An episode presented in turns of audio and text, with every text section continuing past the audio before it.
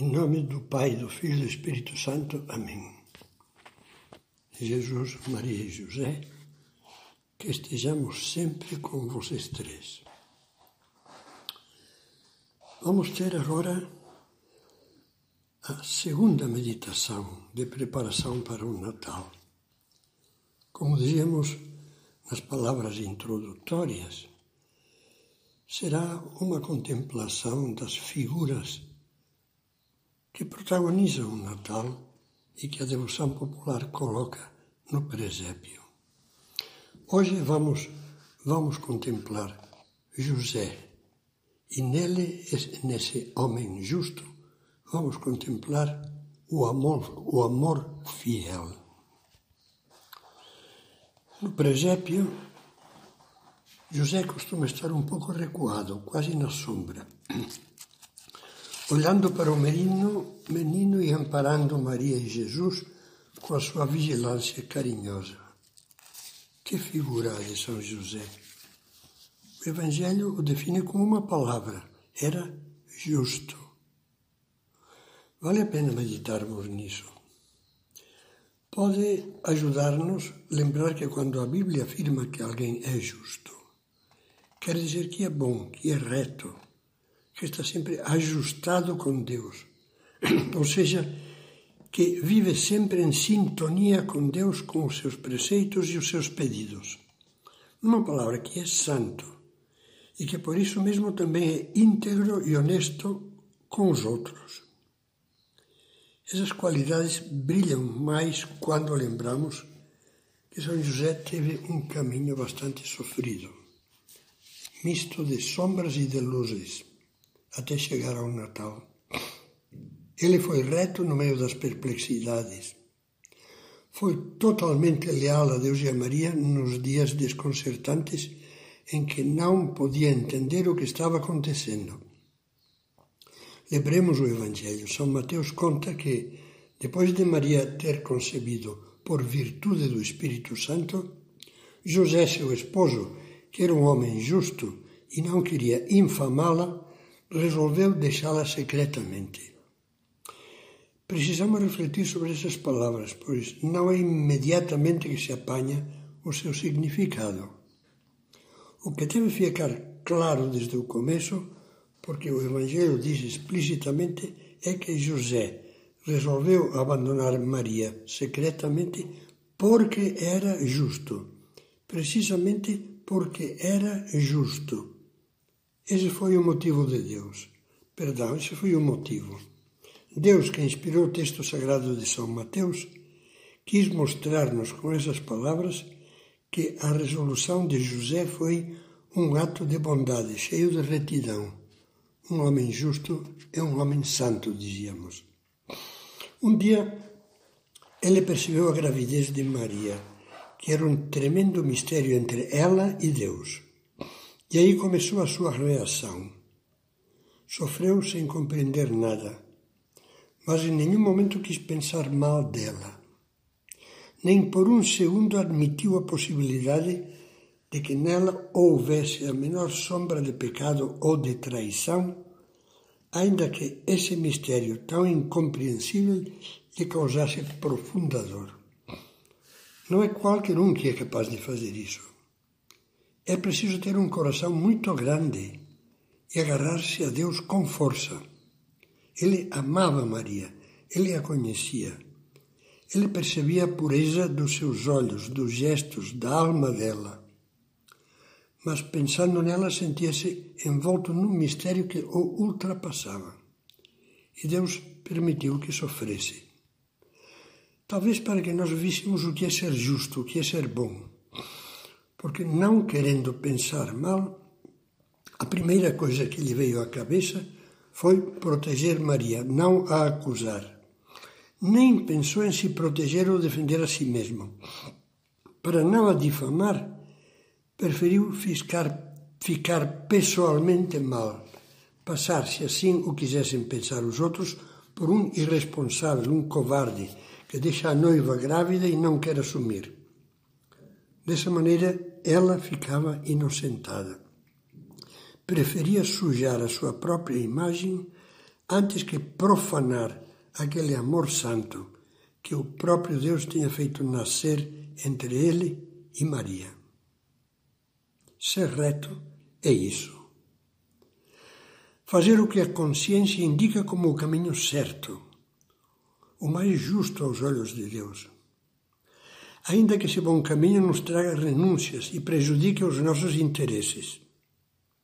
José era reto porque agia por motivos retos, por amor, por fidelidade, por honestidade, por sentido do dever e não se deixava arrastar por motivos tortuosos, nem pelo interesse, nem pela vaidade de preservar a sua reputação, nem pelo comodismo de lavar as mãos e dizer eu não sei de nada. Para agir assim precisou de muita coragem e de muita fé em Deus. Aquilo era, aquilo era saltar no escuro. Era lançar todo o seu futuro nas mãos do Senhor e esperar que Deus cuidasse dele como um pai.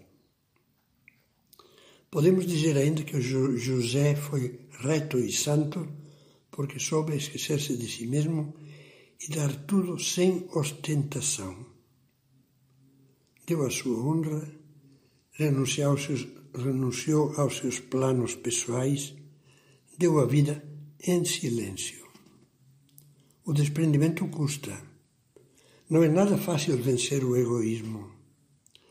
Fácil é deixar que, o, deixar que o interesse seja a motivação das nossas ações, dos nossos desejos, dos nossos pensamentos, dos nossos projetos.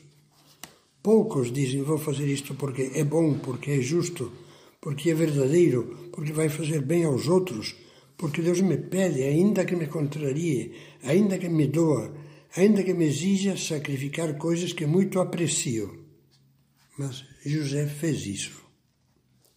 Quantos casais não rezariam mais e lutariam melhor para superar desavenças se pensassem assim? Em vez de dizer que estão saturados, que não aguentam mais, ou que chegou a hora de cada um viver a sua própria vida, ou de aproveitar a vida enquanto é tempo. José não quis aproveitar nada. Só quis ser fiel a Deus e a sua esposa Maria. Ele soube amar. Por isso, Deus amou-o com predileção. Passados os primeiros momentos de angústia, o Senhor tranquilizou-o.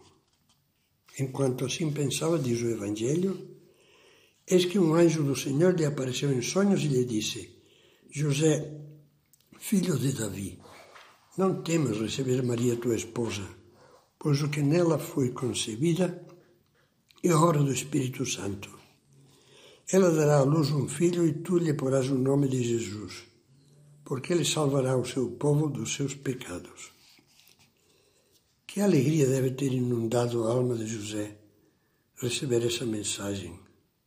Com que carinho, com que admiração, com que veneração olharia a partir daquele momento para Maria, a Mãe de Deus e sua esposa castíssima.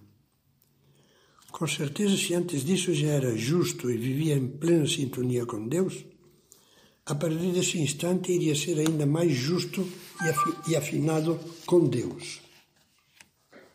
É importante perceber que quando lemos com calma o Evangelho, concretamente os dois primeiros capítulos do Evangelho de São Mateus, logo chama a atenção que a vida de José se pode escrever com as mesmas palavras com que Deus lhe vai manifestando a sua vontade. Recebe as indicações de Deus com o coração aberto e não perde um minuto hesitando, negaceando. Ao contrário, na hora, com muita paz, com a segurança do homem de consciência limpa, começa a pôr em prática o que Deus lhe solicita. Situamos antes as primeiras palavras de Deus que ele ouviu. Não temas receber Maria. E o que fez José? Despertando do sono, fez como lhe ordenou o anjo do Senhor e recebeu sua esposa. Obedeceu sem titubear. Não foi só dessa vez, sempre fez a mesma coisa. Quando Deus o chamou para que fugisse para o Egito, livrando assim o menino da perseguição de Herodes, levantou-se de noite, na hora, e tomou o menino e sua mãe e partiu para o Egito.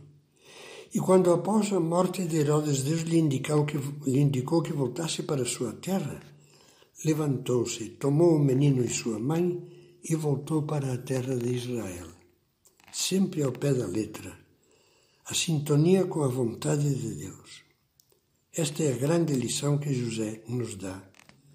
Se lhe temos carinho e devoção, ele nos ajudará a ser justos, a ser retos, a não torcer os caminhos da consciência com os desvios do interesse, da vaidade e do comodismo, a ser retos nos nossos juízos sobre os outros, a não pensar precipitadamente nem julgar mal, a estar sempre em harmonia com a vontade de Deus. Tomara que a nossa história pessoal também possa ser escrita como uma história de total identificação com a vontade de Deus. Se assim for, o menino do presépio sorrirá para nós no Natal e nós seremos felizes.